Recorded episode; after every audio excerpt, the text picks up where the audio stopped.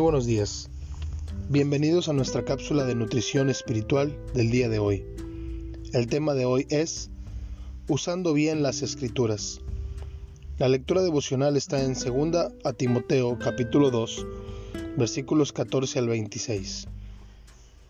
Los cristianos tenemos un llamado a agradar a Dios y parte de ese llamado implica conocer y entender las sagradas escrituras. El apóstol Pablo nos dice que para ser aprobados por Dios es necesario usar bien su palabra.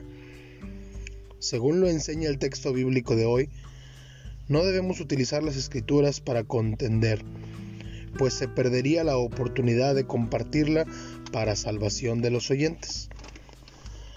Además se nos invita a evitar interpretaciones fantasiosas, las cuales solamente conllevan al error doctrinal con el consecuente alejamiento de la verdad de Dios. Es impresionante y triste a la vez observar a tantos que hoy predican con cuentos inventados a partir de lo que no dice la Biblia.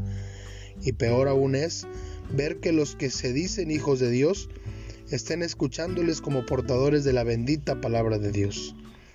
Una y otra vez, la escritura nos advierte que Dios conoce a los que verdaderamente son hijos suyos y nos reitera la invitación a vivir una vida santa como evidencia de que la palabra de Dios actúa en nosotros y nos santifica.